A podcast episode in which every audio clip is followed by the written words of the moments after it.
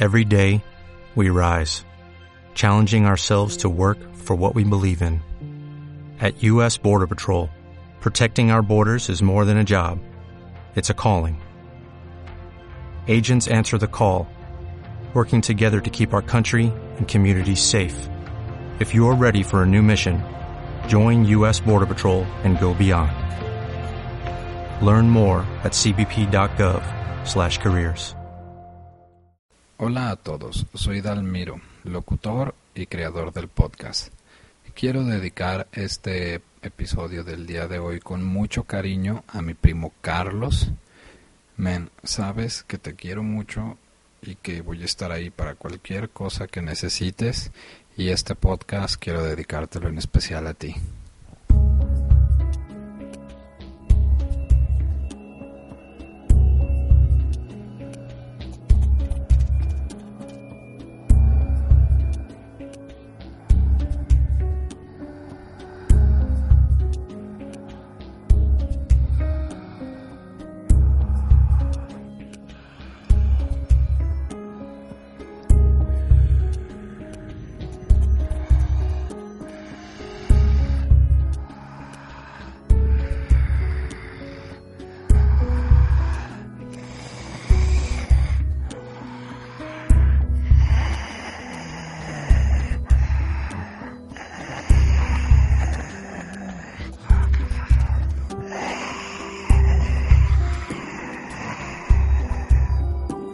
Outbreak, los primeros 30 días. Por la mañana la cruda me mataba todos los días en me quedé. Del reventón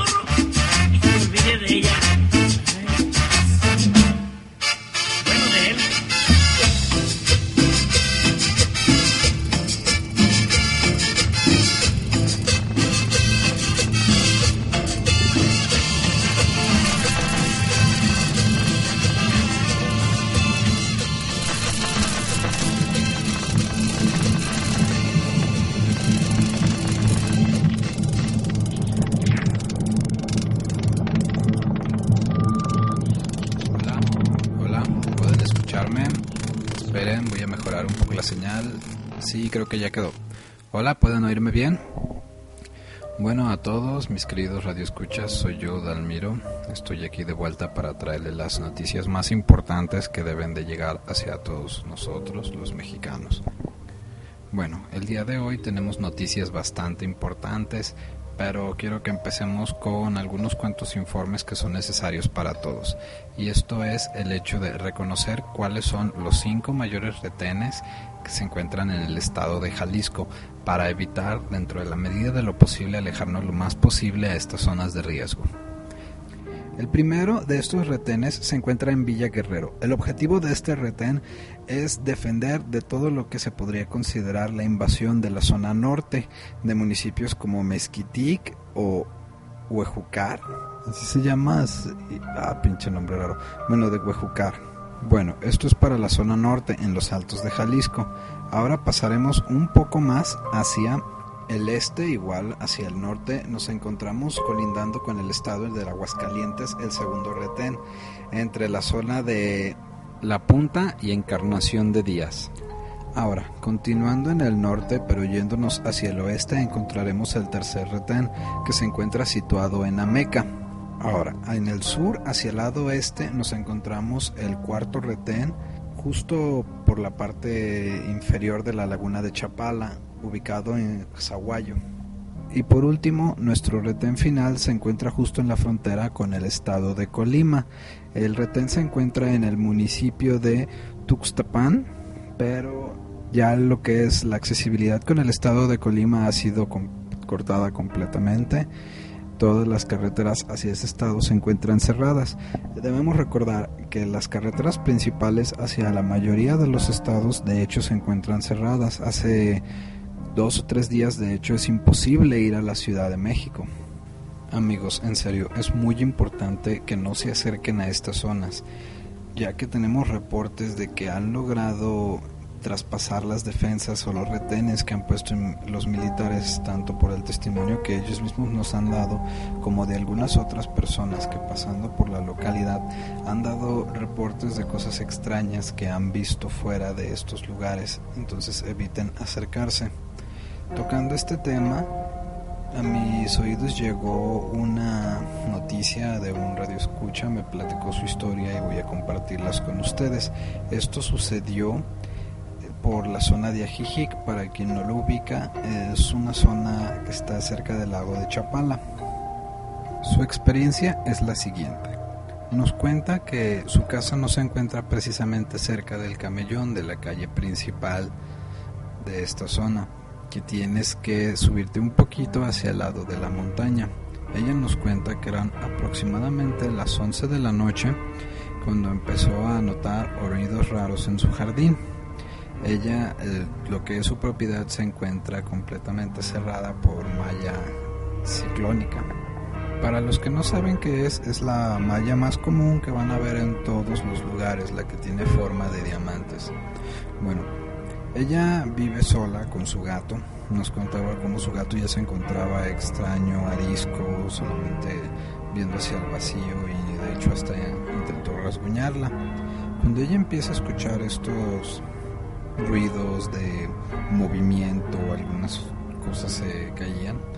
Al vivir ella sola lo que hace es que tiene faros que dan hacia el jardín que rodea su propiedad. Al encender estos faros nota como por un momento los ruidos cesan, todo vuelve a la tranquilidad piensa que simplemente pudo haber sido a lo mejor un ladrón queriendo ingresar o alguna persona y al ver prenderse las luces decidió abandonar su intento por entrar a la propiedad. Después de esto, escucha cómo una de las mallas empieza a agitarse. Una, dos, tres veces empiezan a sacudirla con fuerza ella intenta ir a una de las ventanas de su casa, pero el punto de donde viene el ruido no es accesible de ninguna de las ventanas. Solamente la ventana de la cocina era la que en poco alcanzaba a verse, pero por más que intentaba no daba hacia ese ángulo. Tomando un poco de valor, decide agarrar un bat que tenía ahí debido a que sus hijos practicaban deporte cuando eran pequeños y decide conmarse de todo su valor y salir a ver qué es lo que está pasando en el patio. Al momento que ella sale, puede ver a una persona que se encuentra en el suelo con la mitad del cuerpo atorado en la reja. La mitad superior estaba dentro de su propiedad y el, las piernas, sus pies se encontraban afuera. Estas mallas no tienen las puntas muy chatas, por así decirlo. Al momento que se corta, la malla queda en punta. Si podemos apreciar tanto la parte de arriba como la parte de abajo, este, son hojas algo filosas.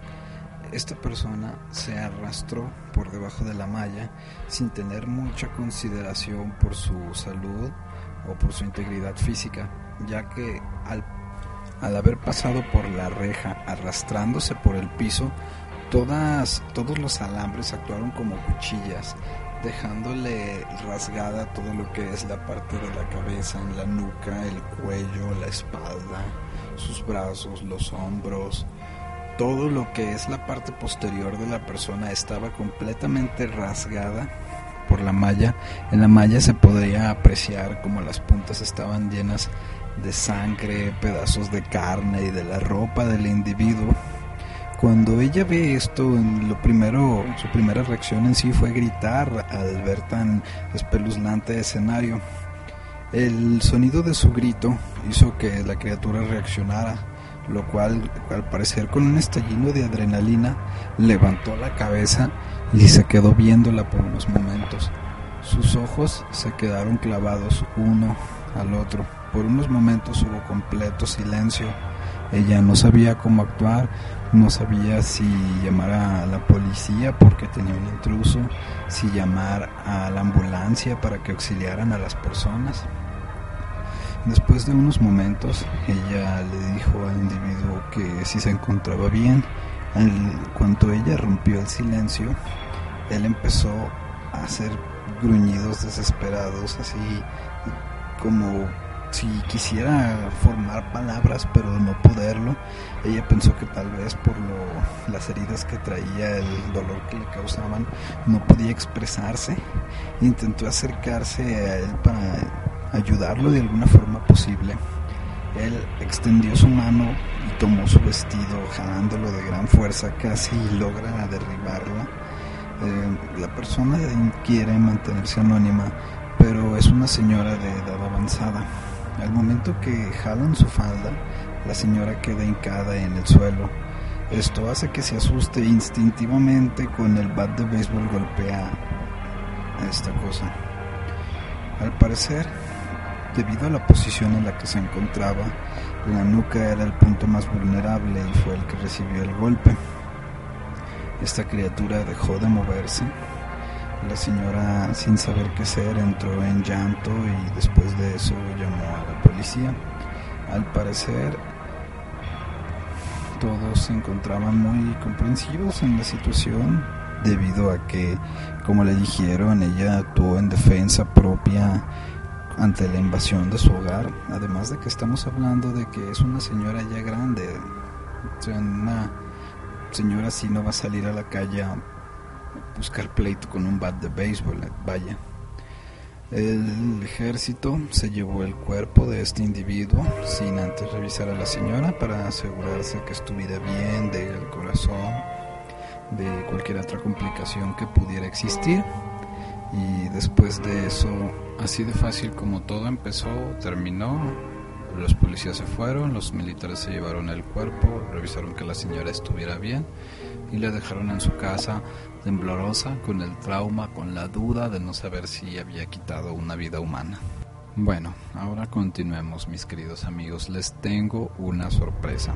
Uno de nuestros reporteros en la estación al parecer se ha mantenido fiel a la integridad al verdadero sentimiento de reportar las noticias que estén pasando y no bailó al no son que se nos impuso, no soportó ver el, la porquería que estaban haciendo con el canal, o sea, vean el tipo de música que tienen, pero bueno, no importa.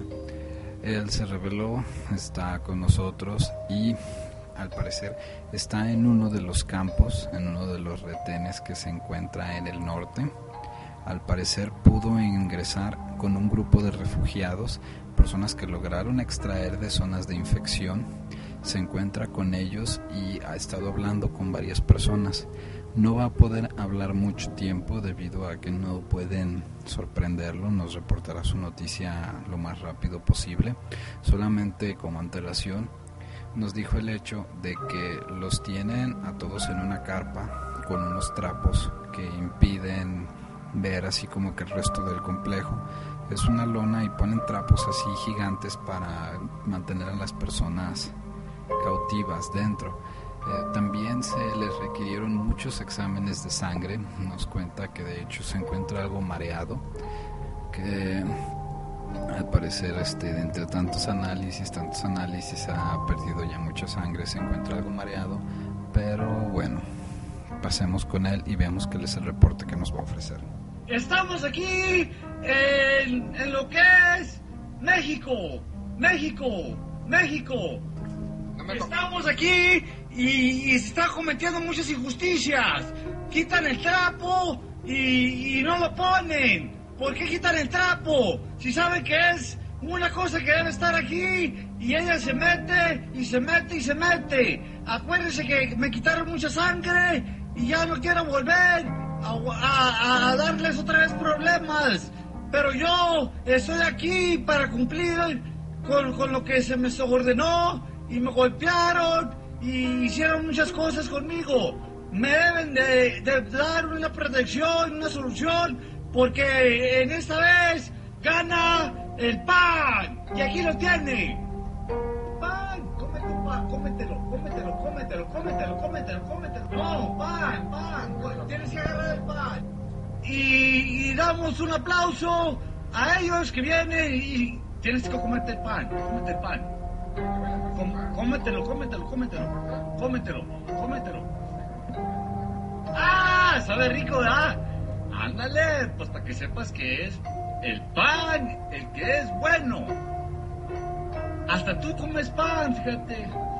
Ok, agradecemos a nuestro corresponsal por su peculiar noticia. Podemos notar cómo el confinamiento lo ha afectado y aparte de todas las muestras médicas.